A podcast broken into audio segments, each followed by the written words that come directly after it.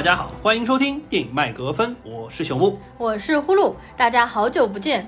没错，这真的是我们好久没有更新了。遥想上一期节目还是国庆的时候发的那一期《中国女排》。对的，在中国女排之后呢，其实我们去院线又看了《我和我的家乡》，还有姜子牙。但是后面为什么没有录呢？是因为上个月我和朽木哎出去旅游了一趟。对，在全球疫情这个非常严峻的情况之下，我们只能在国内去三亚玩了一圈。实际上呢，我们在三亚期间还当时雄心勃勃的想说，哎，要不我们在这个旅途期间，我们来录一期姜子牙的节目。我当时呢看完姜子牙，虽然这部片子实际上评价一般。但是确实勾起了我对《封神演义》这个话题的兴趣，所以说我当时还被安利了一本书，是李天飞写的一本叫《封神记三千六百年》。哎，这本书还蛮有意思的，它是分为阴册和阳册。阳册呢是描写了真实事件商周时期的这么一个故事，然后阴册呢它是搜集了《封神演义》当中的这些神话人物的故事以及它产生的历程，然后把它重新编撰成册。所以说，当你把这两本书结合起来看的时候，我觉得还是蛮有新意的。我当时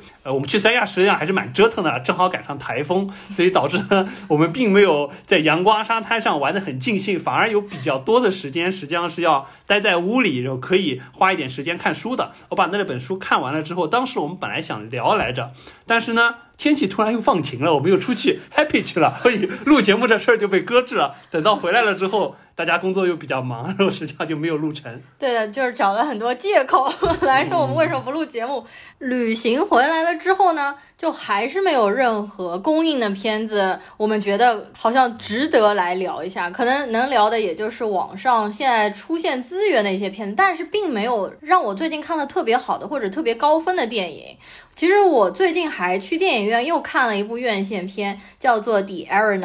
就是热气球飞行家，应该也就是上映不久。我那天正好是因为空档，然后就随便搜了一下，就发现那一天是热气球上映的第一天。因为它的主演呢是小雀斑和 Felicity Jones 这两位演员，我个人都非常的喜欢，因为他们当年就是一起演了《The Theory of Everything》万物理论，就是霍金和他的妻子，他们的演技其实都是大家非。常认可的，所以我就呃期待值还比较高的去看了，但是看完其实还相对来来说比较失望。这部片子现在豆瓣上面大概是七点一分这样的水平，比我当时看的时候还上升了一点。这部片子蛮适合去大荧幕看的，它当中有很多冒险的情节，因为它去年在奥斯卡上面是获得了视觉特效的一个提名，去大荧幕上面相对来说在家里面看那个小屏幕的资源感觉要比较好。比如说那个热气球最后上升到一万多米高空那种冰冻啊、缺氧的感觉，还是让人坐在电影院里蛮身临其境的。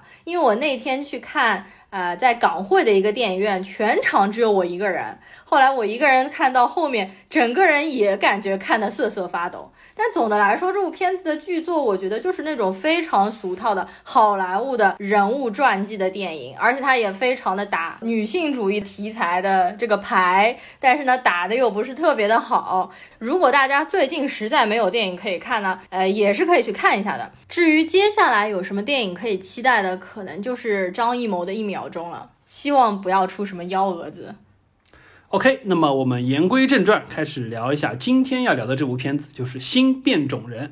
呃，实际上为什么会聊这部片子？一方面是因为有听友在 Q 我们，说你们这么久没更新啦，这个好歹聊点节目吧。最近《新变种人》的资源出了，你们可以看一下。再加上这部片子，实际上呼噜蛮早之前就开始关注了，因为这部片子的预告片一七年的时候就已经放出来了，只不过经历了屡次这个变档，所以说拖到现在才上映。对的，这部片子其实预告片我们蛮早就看到了，而且当时看预告片的时候，感觉恐怖的气氛真的塑造的很不错，但是又中了一条魔咒嘛，不是说预告片拍的越好，正片会越烂吗？所有精彩的东西都剪在预告片里了，而且它好像所有的花了钱的特效就在预告片里面显现出来了，在看正片的时候就没有任何的惊喜。但是呢，因为新变种人也是我期待了很久的。所以我们还是决定看一下。其实，在下载这部片子之前，我已经知道它的打分非常的低，因为当时它在豆瓣上面已经只有大概四点七、四点八左右的分数了。当然，现在更惨了，现在差不多是一万个人打分，现在只有四点五分。然后，包括我豆瓣上的好友评分只有三分，就大家知道可以有多低。那我在看的时候，就是带着超低预期去看了这部片子。看的过程其实完全不像在看恐怖片，反而有一点很娱乐的感觉。我们就是边看边笑边吐槽的那种感觉。就完全没有恐怖片的沉浸感。张中屡次看表，觉得为什么一个恐怖片连九十分钟的片长都撑不满，不时的让人想出戏。嗯，对，但是我们还是坚持看完了，还是因为其中的几位年轻演员都是我比较喜欢的。因为我最近又看了这个很火的两部美剧吧，有一部就是前两年特别火的，叫做《Stranger Things》怪奇物语。它二零一六年的时候就特别火，有一点像科幻悬疑，又有八十年代复古风的，给我的感觉很。很像史蒂芬金原来写的那种，就是小丑回魂啊，然后伴你同行啊，儿童片，所以我当时一直都没有看。但是我最近因为实在是偏荒，我就翻出来看了一下，我一口气把三季都看了。另外还有一部大火的美剧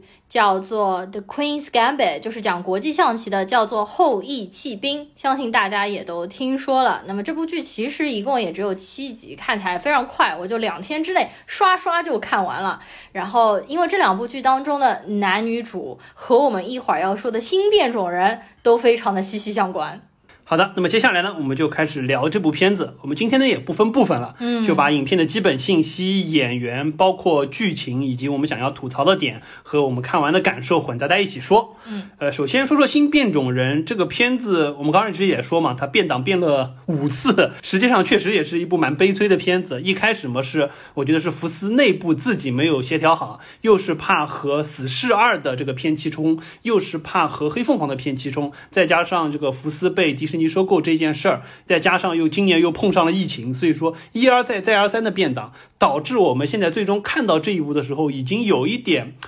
把它和就是 X 战警的世界线有点脱节了，不知道它从何谈起。确实，这部片子也是和 X 战警的整个线路是没有什么太大关系的。包括这个所谓的 The New Mutants 这个 New，我们本来以为是这一个系列的一个相当于是兴起的一个三部曲的感觉。确实，原来在福斯内部的定位是这个样子，是要有就是说新的系列三部曲。但现在感觉从这部片子当中的描述，这个 new 实际上指的是他们是以新的一批变种人，是针对这些角色而言，并不是说针对这个系列的新三部曲的一个篇章。所以说这块确实让我们看的时候也觉得这部片子能看到还是挺不容易的。对我本来看新变种人，我以为是就新时代的变种人，但实际上我觉得这里面的 new 我们解释为理解为 young mutants，更加可能确切点就是年轻的变种人，就是当你刚刚能力苏醒，但是还没有掌控自己能力的这批年轻的变种人，叫做新变种人。然后新变种人的时间线实际上应该是直接接着那个 Logan 那个 Wolverine 第三部金刚狼，因为他不是用了金刚狼当中的。那个实验室小孩的那些片段直接拉过来，就是呃，对对对，从那个片段我们当时看到的时候，觉得可能确实在，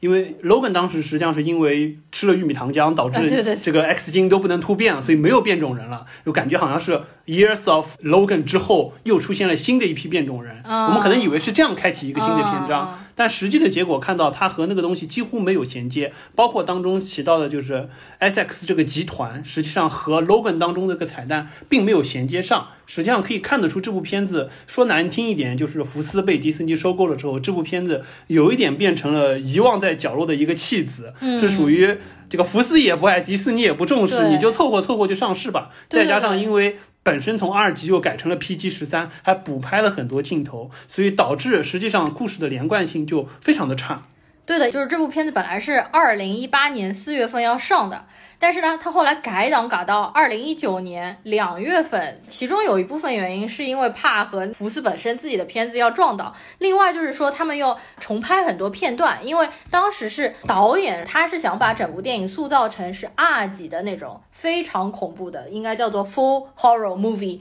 但是后来迪士尼内部好像不想这样决定，他觉得还是要拍 PG 十三，所以后来导演本人这个导演叫做 Josh Bone，他也说他感觉有很多压力，而且他感觉非常的。抑郁，因为整部片子不给他非常大的一个空间去发挥，有感觉被阉割掉，所以整部片子后来应该是重拍的部分又删掉了很多，包括在二零二零年的时候，他们又想进行一批重拍的。但是呢，他说，因为这里面几个年轻演员经历了两年的成长之后呢，就说和当年的形象什么的又长大了很多，如果重拍的话就连接不上了。所以说整部片子就有点不伦不类的，你也不知道这个现在剪出来的版本到底是哪一个版本，而且真的感觉这部片子没头没尾的，就当中应该也是删掉了很多的情节。整部片子实际上时长只有一个半小时，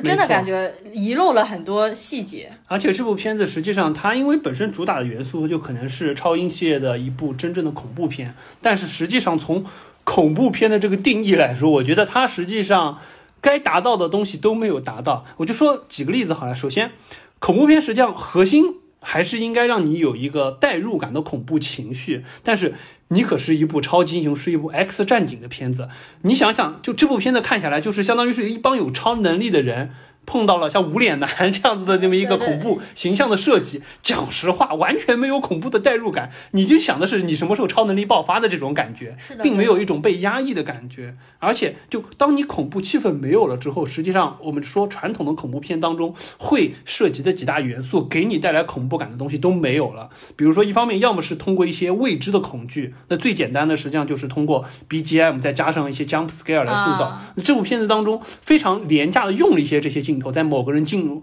进入自己的恐怖回忆的时候用了一些，但是说实话都是就完全触动不到我们。我觉得一方面 jump scare 给的点不够，第二个就是我们觉得还是因为都是超级英雄，你不是说是弱小无助的人陷入到一个环境当中。你再说，如果说是像无助感的话，说实话，这部片子本来想是塑造一个相对封闭的一个类似像是。这个教会改成的这么一个像疯人院一样的地方，把他们全部关在里面。一开始就交代了，逃是逃不出去的。然后有每个人的恐惧袭上身来，但是这个恐惧感，说实话，没有说你比如说举个好的例子，像寂静岭这种塑造的恐惧感是非常强的，迷雾环绕的这个小镇，然后完了之后，主角又是一个普通人，甚至连是一个特警都不是，就是一个普通人，所以说你会带来一个很强的无助感。这部片子。完全没有这种感觉，你想着他们每个人超能力随时可以爆发，对所以我觉得这块又没有。对的，然后你知道吗？这整部片子不是他们是在那个有一点点像 X 教授当时那个学院。但是是一个 low 版的学院，就是感觉是预算不足，然后你拍它的外景就感觉很破，就很小一个草坪，很小一栋楼。而但是这个地方呢，我后来看了一些幕后的资料，说这家他们拍摄的这个地方是真的是马赛诸塞州的第一家治疗的疯人院。所以说这些小演员，就是他们当时在里面拍的时候，就说每个人也感觉 真的是有一点有有一点有点有点吓人，对的。然后呢，这部片子的制片人在他们反复重拍的过程当中嘛，有两部不是当时一下爆火，然后票房非常高的，一部就是《小丑回魂》，对，还有一部就是《Get Out》，《Get Out》就是那个叫啥？逃离绝命镇。对，然后呢，他们就想利用，就是模仿一下《小丑回魂》。那么，《小丑回魂》当中不是也利用了每一个儿童的心理的恐惧的感觉，给他们塑造了一幕一幕的恐惧感吗？然后呢，这部片子。它很像小丑回魂的结构，实际上也是让里面的每一个超能力的少年感觉了一次一次的恐惧。但是小丑回魂就非常的好，是因为那些小孩都很无助，而且真的是心理上的恐惧。但这部片子这里面的每个人他就是能力非常的强大，然后随时就可以爆发，所以就没有给我们感觉有那种陷入恐慌的感觉。包括这个制片人还说，他们其实想塑造这部片子的感觉，借鉴了很多这个《飞跃疯人院》《闪灵》这种封闭空间，然后还有《早餐俱乐部》，就是当时很火爆的那种校园青春类的话题，还有像《猛鬼街》。但是我感觉好像那些就很出色的他这些提到的片子当中的元素都没有被很好的利用到新变种人之中。对，我觉得实际上还是整个导演和编剧组没有想好怎么样针对就是所谓的变种人这么一个人群来塑造一个，或者说来借鉴一些别的影片展现，因为。本身这一块，他实际上想的是一方面，像借鉴《It》当中的这种方式来展现每一个人的背景，通过这种方式告诉了你他内心恐惧的是什么，怎么样去克服这些恐惧，并且这些过程当中可能慢慢的把他的超能力给展现出来。本来想的这实际上是一个挺好的构思，也是一种相对比较高效的。来交代故事，尤其是你是一个群戏嘛，你有五个变种人在这里，你需要逐一交代，实在很花时间。你通过这样方式，既推动剧情，又塑造人物，是蛮好的。但是就是问题在于，像《it》当中，因为是小孩儿，而且讲白了，小孩的那些恐惧，实际上它是有一定的共通性的。每个人都经历过那个童年，会意识到小孩恐惧的那些东西，可能我们在成长的过程中都会有。但是整个这部片子，实际上，首先这些变种人当中。每一个的背景设定以及他所恐惧的东西，一定程度上，呃，我说的难听一点，就是有些过于考虑呃 LGBT 啊，或者说一些少数族裔的这些背景故事。所以说，说实话，至少从就是我们国内观众来看，第一共鸣感不强，所以说会导致你陷入这个他背景交代的恐惧的环境当中，实际上有些时候 get 不到那么多。这是第一个。第二个，我觉得所谓就是说，因为它毕竟是一个 mutants，mutants 实际上在整个 X 战警的历史背背景当中，实际上你可以看得到，他这些交代的恐惧以及他的身世成长，还是就缺乏深度。讲实话，他的这些恐惧背景交代对每个人的塑造，从人物塑造角度来说，缺乏深度。你相比起老一代的这个，比如说像第一课交代的时候，实际上。那些人，X 教授像万磁王，包括像 Logan，他们实际上是在真实的历史事件一战、二战，包括当时的那个时代背景之下，交代了他们能力觉醒和个性塑造的成长历程。X 教授本来是什么样的状态？从年轻的时候玩世不恭到后来的状态。万磁王本身一开始是什么样的态度？大他为了维护整个变种人的利益和 X 教授分割而立的这种状态，你可以感觉到有一种相对比较沉重的历史感。但是这种东西因为是真实发生的时代。背景，你会觉得这些人的选择是正确的，或者说是有他的道理所在的，你会更认同这个人的塑造。但是这五个人，讲实话，一波交动下来了之后，说实话，我对当中没有任何一个人的身世背景，或者说他的个性产生有任何的印象留下来。嗯，而且这五个人实际上抱团起来又会有一个什么样的问题呢？就是五个本身在漫画当中实际上都是二线甚至三线的英雄，说实话，本身就不是知名度比较高的。你抱团在一起想要塑造的结果，实际上并没有说像我们说举个好的例子，像银护是属于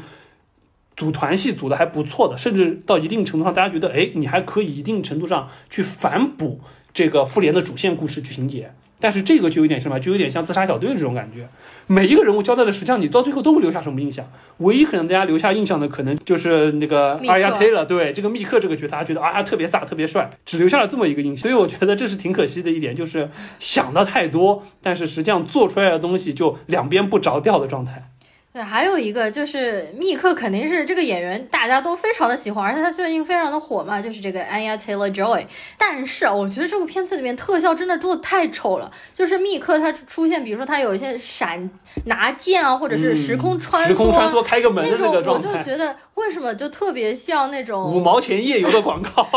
就是特别像手游广告啊，然后那个颜色也非常的土啊，搭配在一起，所以就让我感觉还有一个这部片子很大的一个缺点，就是它的。特效真的是做的非常的劣质。那这部片子成本呢，也不能算高，也不能算低，它是六千七百万美金。我对比了一下之前几部 X 战警啊，比如说逆转未来、天启、黑凤凰这几部，也不说都是拍的很好的。但是他们差不多成本是两亿美金，但是这部片子呢只有六千七百万，我也搞不懂是不是真的是迪士尼啊、福克斯，这对他们好像是没有人爱的小孩。一个是特效的数量就不在一个层级上，你想逆转未来和天启当中有多少特效，再加上你从演员的片酬角度来说，这部片子可没有一个是天价片酬的演员。哦，这倒是，这对，没错没错。然后这部片子的票房也是惨不忍睹吧？到现在的话，四千六百万的美金。所以真的是属于就没人要的小孩，就让他这么出去，能捞回一点本，捞回一点本算的感觉。嗯，而且这部片子实际上就是说，我们再说回到刚刚特效这一点，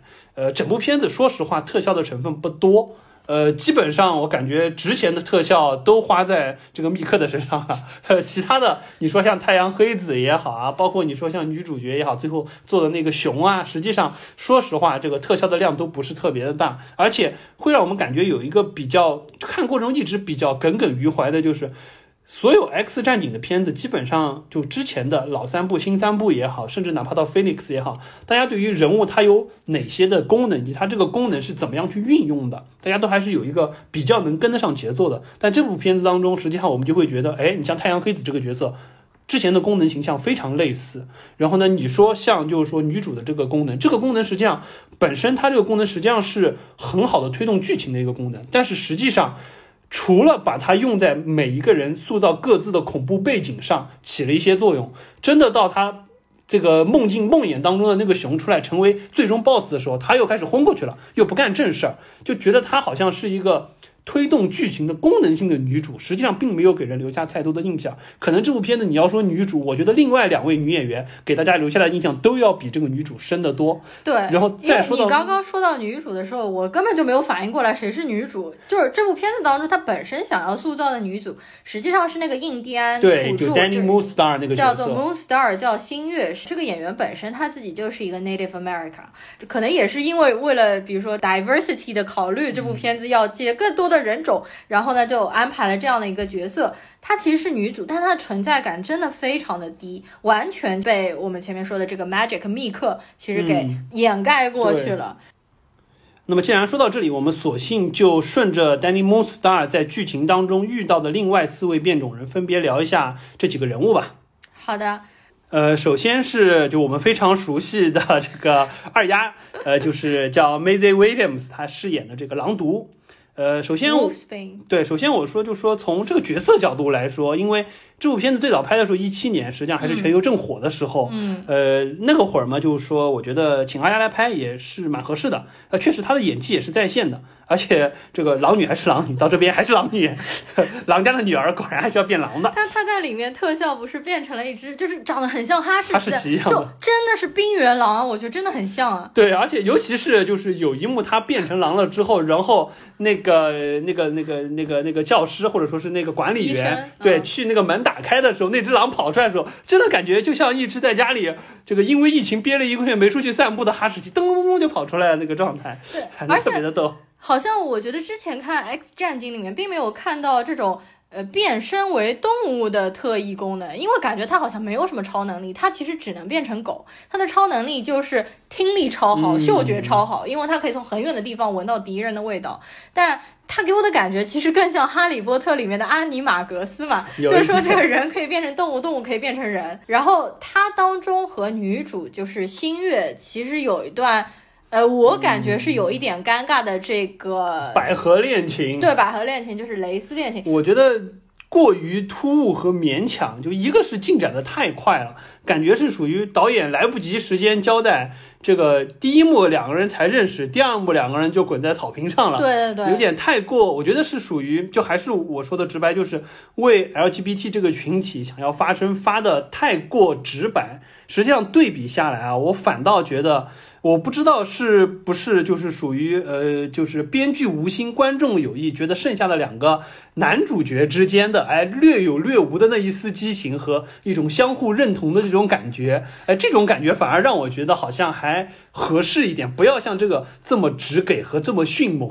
对这两个女主，反正我我是真的没有看出她们当中有什么，契机或者触动的就，没有那种化学，没有 chemistry。嗯，然后呢，一开始二丫其实非常好心的帮助女主，我真的感觉她们只是好朋友，就是女性好朋友的那种感觉。我觉得如果她们要写成百合恋或者什么的女性向，我觉得都是可以的。但是这个当中实在太突兀了，就突然之间就抱在一起亲在一起了，而且抱在一起亲在一起之后，就马上让二丫打开了天眼，一下子意识到我们在的这个学院其实是一个把我们禁锢在这边的一个监狱。就当中的后面的事情就一下子顺也不说顺其自然，就非常的突兀，进展的非常的不应该这。么快。就算要交代他俩实际上有这段感情，并且有这么一段就是说激情的内容，实际上应该放在稍微往后一点，或者说两个人一起共同经历了一些，比如说经历了无面人恐惧事件之后，才有了这个契机，而不要这么快，会更好一点。嗯，而且这部片子当时可能有一点可能被评为就是说 R 级之类的，并不是因为这当中有任何血腥或者是恐怖的场景，而是因为它其实是有一些、嗯呃同性向的感觉，所以说才把这部片子的这个评级评的比较高。好，那然后二丫这个角色，我觉得哦，二丫的那个恐怖的那个心理你还记得吗？就是她的恐怖经历的那一段，你觉得怎么样拍的？呃，那一段实际上我觉得就是不好不坏吧，因为他本身实际上是一个非常虔诚的信教的呃教徒，但是实际上他一方面是有一些自己被宗教所禁忌的欲望。另外一方面，实际上他自己本身这个变身的这个事情，实际上也是触动了当时他去告解的这个牧师。我觉得这段剧情设计刚开始看的时候，我觉得还行，至少我觉得比其他几个人的就是剧情交代，我觉得更加让我更加幸福一点。嗯，呃，反正这段我看的时候，我没有感觉有什么恐惧的。他其实那段恐惧的感觉，就是他在牧师，呃，他在教堂里面告解的时候，然后当年被他杀死的那个牧师又回过来了，然后呢，那个牧师朝他一步步走过来，并且又用那个烙铁在他的脖子上又烙了一个 W 的印记，嗯，那个 W 应该指的就是 witch。但是这个很神奇的是。一般的幻象对人应该是没有造成任何伤害的，但这部片子里面的这个幻幻象是可以真正的造成物理伤害的，因为他后来这个牧师消失了之后、呃，对，到这里看，实际上你可以看得到，就所谓的这个女主 Danny Moonstar 的这个功能，不单单说是让你陷入到恐惧的幻象当中，实际上它更像是什么？更像是可以从你脑中读取你恐惧的。记忆，从而把这个东西重新具现化。啊因为你可以看得到后来出现的那种一些东西，甚至到他内心恐惧的那个梦魇的熊，是真正具象化了之后，并且可以在现实世界大打出手的这么一个状态。对的，所以说，基本上从他这个剧情，我也大概意识到，因为他那个 W 可以在真实世界出现，我就知道不单单是一个陷入恐惧的过程，实际上是一个让你的恐惧变成现实的一个能力。所以说，道理上来讲吧，这个能力实际上如果说情节设计的好一点，或者说是你能把这个剧情或者他这个能力展现的稍微慢一点，让人慢慢意识到。他的恐惧的能力，或者说他的超能力，实际上是这么样方式去再现你的恐惧。我觉得这部片子可能在恐怖的气氛上会更强，但是这部片子就给的太快太快了，他又没有说让人就是留下一点让人在看的过程当中稍微细思极恐的环节。你就没有一个抽丝剥茧的过程。你比如说像，有没有举个例，像恐怖游轮，它实际上是你在看的过程中，慢慢的去细思到，OK，是两条时间线，并且陷入到了一个死循环的过程，并且在每一条线上的人，实际上经历的非常惨的事情，你可能逃不出来，你会慢慢的陷入到这种恐惧当中。这部片子实际上，我觉得本身从能力设定上是有这个基础的。但是就是给的太快太快，急于说我九十分钟之内五个人的剧情都要交代完。我本来可能还有一个反派，但这个反派最终没有出现，我还要找一个替代品，就替代了那只噩梦的熊，然后最终来完成一场看上去比较热血的战斗。最后嘛，又非常狗血的女主醒来摸摸头又没事了，就让人觉得这个东西特别特别的难受。好的，那么接下来呢，我们就要讲 Magic，就是密克，其实也是。很多人来看这部片子的最大一个原因，因为所有的人就是打分什么一分两分啊，但是大家都说没有人不爱哎呀 Taylor Joy，哎呀 Taylor Joy，我真的已经看了他好多片子了，我就去翻了一下豆瓣，然后我就过了一下，我真的看了他一二三四五六七八部片子了，然后我从最开始的时候是什么时候？就是有一部英剧叫做《摩斯探长前传》，我其实之前也介绍过，还是一部蛮蛮不错的英剧。二零一四年的时候，当时安雅应该就只有这个二十岁还不到一点吧，她就在《摩斯探长前传》第二季里面饰演了一个校霸。因为她的长相，你知道吗？就我也是挺喜欢她的长相，因为她长得真的非常有特色，很有记忆点。然后她长得就是属于有一点怪异。但是呢，就还蛮精致的，而且一看上去就是智商很高的类型，有蛮有心机的那种，很强势的女主角的那种感觉。她当时在《摩斯探长》里面，其实演的也是一集，那一集讲的是一个女子学院当中发生的鬼故事。她在那个当中也不是女主角，但是给我留下非常印象深刻。她演的是一个校霸那种，就很喜欢欺负其他小孩子的。其实和这部片子当中的感觉还是蛮类似的，她非常适合这种角色。之后，二零一五年呢，他演了一部叫做《女巫》，也是那种恐怖悬疑气质的片子。二零一六年使他真正出名的，就是伊美演的那个《Split》分裂。而《分裂》这这部这部片子，其实你也看过嘛？看完了之后，其实呃，我整个人对伊美，它当中不是有一人分饰很多角色嘛，感觉都还好。反而让我留下真正印象深刻的就是这个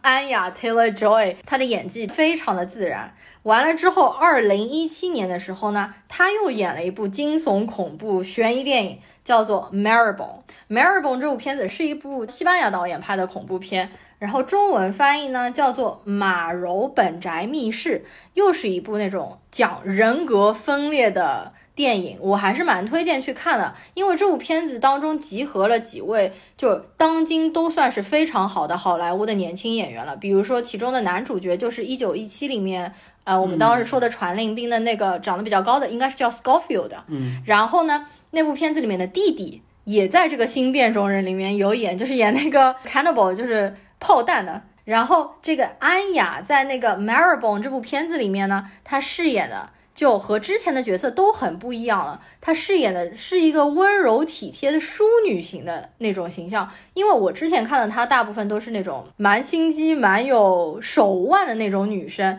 然后没想到她其实演傻白甜也是可以演的，所以那个时候就使我更加信服了她的演技。然后再跳到最近我看的一部剧呢，就是今年新出的那个《艾玛》。也就是简奥斯汀的那个艾玛，然后这部艾玛可能是让我觉得我所有看过的他片子里面演的相对最不好的，因为艾玛本身它并不是一个那种绿茶婊的感觉，但是 Anna Taylor Joy 在这部片子里面。可能发挥了她原来的那种校霸、心机婊的那种感觉，把艾玛演的非常的心机婊。但是那部片子的服化道非常的漂亮，大家也是可以去看一下。然后接下来就是啊，后羿弃兵，应该大家都非常的熟悉。这部片子应该是把他的可能颜值啊、他的身材啊、他的打扮啊这种复古的气质发挥到极致的一部片子了，是一部那种大女主的职业爽剧。其实就有一点和日本的半泽直树给我的感觉非常像。那部剧呢，也是一部大男主的职业爽剧，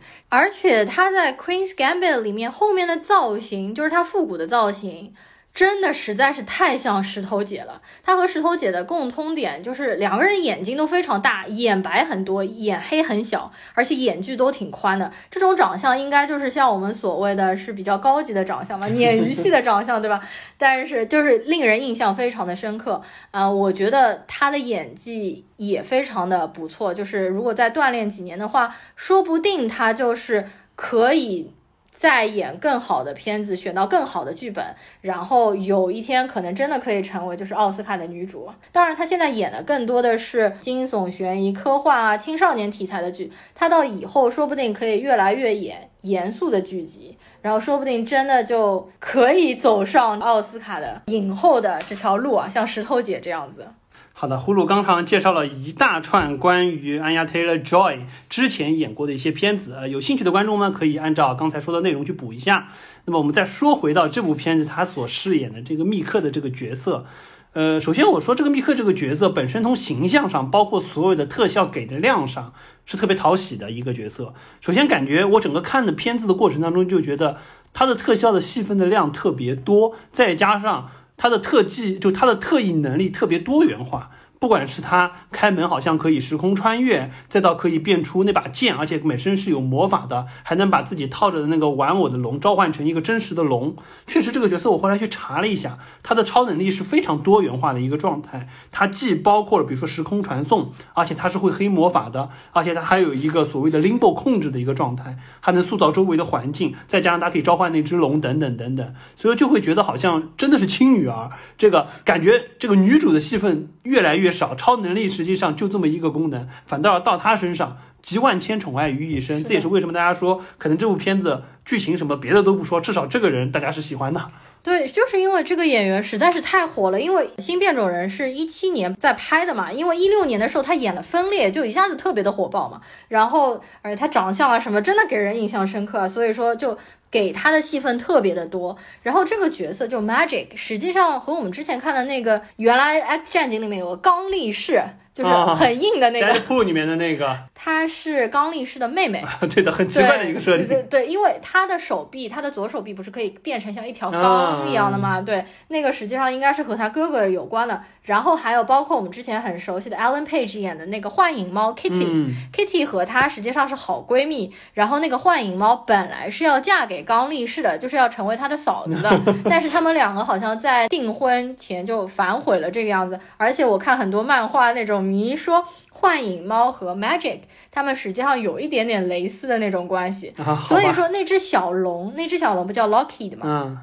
它实际上是幻影猫的宠物，对，然后是幻影猫送给他的，也也不确定到底是为啥送给他，但是说因为好朋友之间嘛，所以那条小龙啊，就是和 Magic 的关系也非常的好。然后 Magic 在当中一开始的时候，手上一直是套着一个玩偶，他在跟玩偶讲话。我是真没想到那个玩偶到后面打仗的时候有这么大的用处。一开始实际上那个玩偶套在手上，我以为是一只乌鸦，你知道吗？然后后面居然变成这么帅气的一个龙，反而蛮蛮意外。他的能力真的是太强又太多变了，就感觉和我们之前所看到的所有的 X 战警画风都不在一个画风上。对的。然后密克他小时候的恐惧心理，可能是整部片子当中花了最多的笔墨来塑造的，就是。呃，他没有详细的说，但是应该是在他很小的时候，可能只有五六岁的时候。呃，遭遇过一些成年人的性侵，因为他没有明说，但是明显给我们的感觉是这样，因为他小的时候就躺在床上抱着玩偶，非常恐惧，然后就有一堆成年男人围到了他的卧室里面，然后就俯身看下去，他要把那些男人赶走嘛，然后那些男人对他来说都是没有面庞的，全部都是戴着一个笑脸的面具，然后那帮笑脸人后来是出现在他们整个医院里面，然后追着所有的人在跑的，对那个。我觉得对我来说稍稍有一点恐惧。呃，对，就这个笑脸人的形象，就是属于这种没有脸庞，然后又嘴又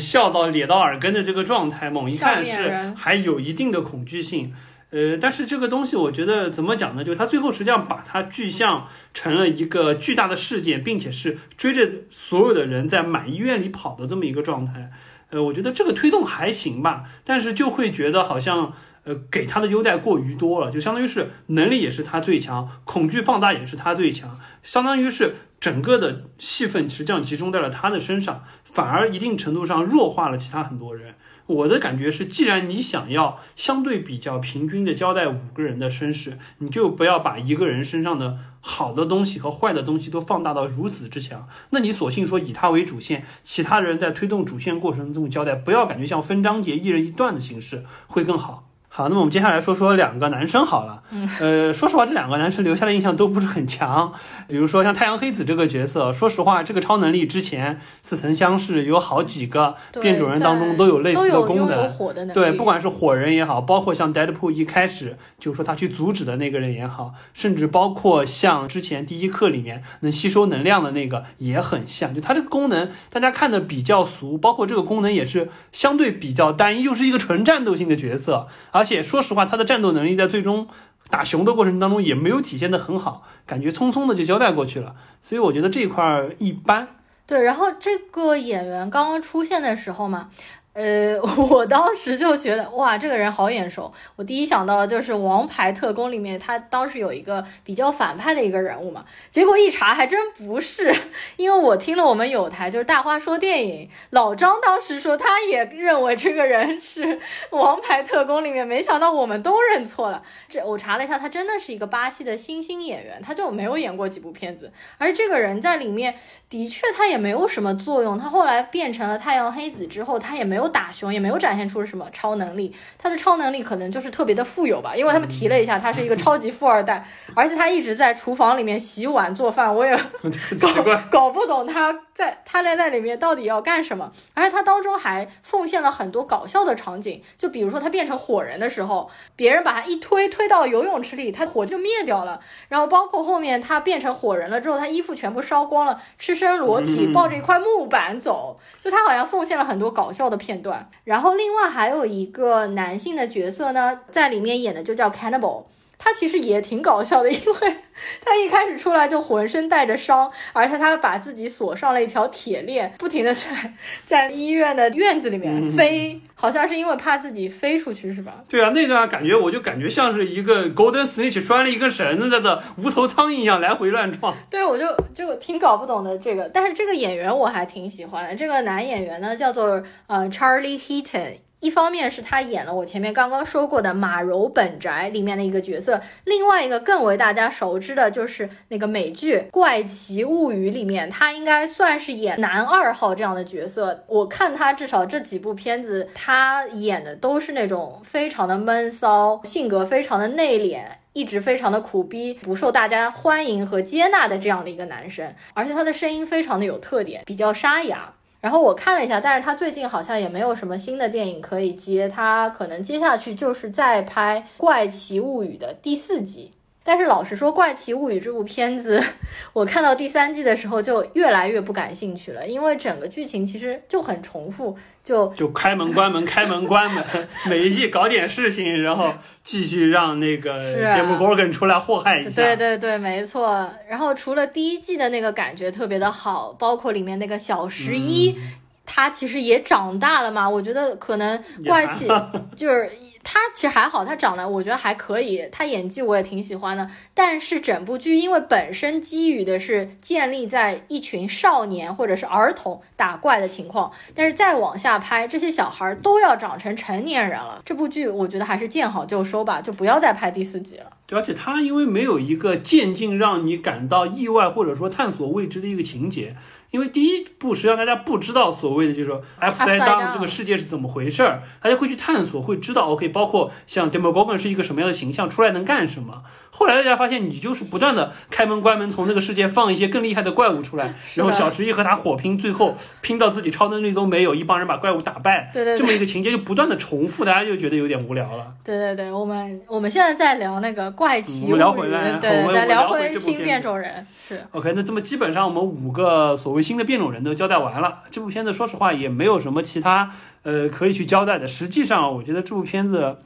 本来是有一个反派的，而且这个反派可能真的是想要一方面承接之前 X 战警的内容，一方面是启动新的所谓原来计划的变种人新的三部曲的这么一个篇章。但是可惜的是，完全被剪割，完全被阉割掉，一点都不剩。因为本身这个宅子实际上它幕幕后的主使，嗯这些小孩们以为你在这边受训，是因为你的超能力还掌握不熟练，掌握熟练了之后，你是有机会去成为 X Man 的。当中还放了，就是说第一课当中，对对对 x Man 当时他们就受到美国这个国就是总统授勋的这么一个情节，是他们向往的一方面。但实际上看到的是，这个集团实际上是 SX 集团，包括本身就是在漫画当中设定的这个所谓的金鳄先生 Sinister 这个角色，他来操控的这波人，实际上想把他们变培养成专业的杀手。但是可惜的是，整个这一段东西全部取消掉了，所以说就让人蛮可惜的。因为本身我还去查了一下，这个所谓的金鳄先生，实际上在漫画当中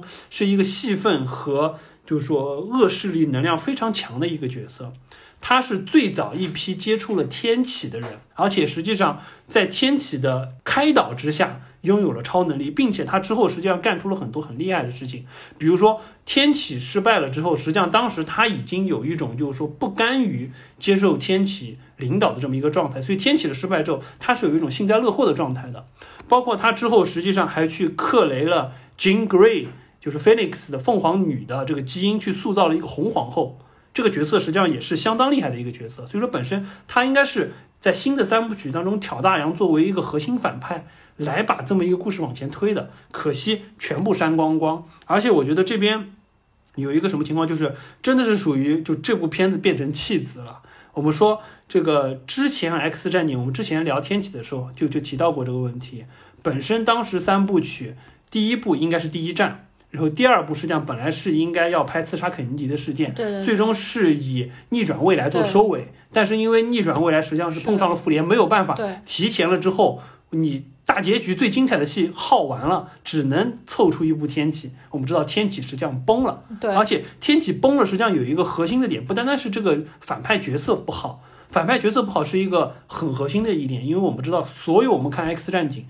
最让我们觉得它和其他的超级英雄或者超能力的片子不一样的地方，就在于《X 战警》它诞生的时代背景，实际上就在于 X 教授和万磁王之间的这种对立又合作的这么一个状态，相当于两者之间各自站着各自的阵营，他们是就无问是非，只问各自的价值取向。万磁王是为了维护 mutants 的利益，但是就是说 X 教授觉得 mutants 的利益是可以和普通人共处的，两个人的立场不一样。所以说，基于这种协作和对抗出现问题的时候，他们共同去对抗外敌，但是内部之间又会有矛盾。实际上，这个就比如说我们在看美队三的时候，我们就觉得所谓的美队三的剧情，实际上把两派分裂开来，一直把这个东西甚至延续到复联三一开始，从美队和钢铁侠之间的对立这一块，大家觉得特别过瘾。这个是觉得我们觉得哎有意思的点。但是天启实际上就是因为这个反派太反了，反的非常的蠢，导致我们觉得实际上。X 战警这一部就彻底崩了。那这一部彻底崩了之后，导致的结局就是什么？导致的结局就是一方面福斯开始被迪士尼收购，